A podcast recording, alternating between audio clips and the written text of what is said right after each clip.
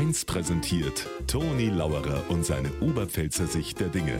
Immer werktags kurz vor 1 im Regionalprogramm für Niederbayern und die Oberpfalz auf Bayern 1. Ich persönlich, ich hab ja kein Haustier. Höchstens einmal ein Spinn oder ein Assel im Keller. Aber im Bekanntenkreis hat fast jeder eins. Ein Hund, ein Katz, ein Vogel. Der Erwin zum Beispiel hat einen Hund. Schon was Schönes, sagt er. Aber er macht auch Arbeit, sagt er. Tag und Nacht Gassi gehen, impfen, sich mit ihm beschäftigen. Ein so ein Haustier macht er Arbeit. Ein Haustier. Lächerlich, hat der Kari gesagt. Was da denn da ich sagen? Ich hab zwölfe. Aber wenigstens brauche ich nicht Gassi gehen mit meinen Goldfisch.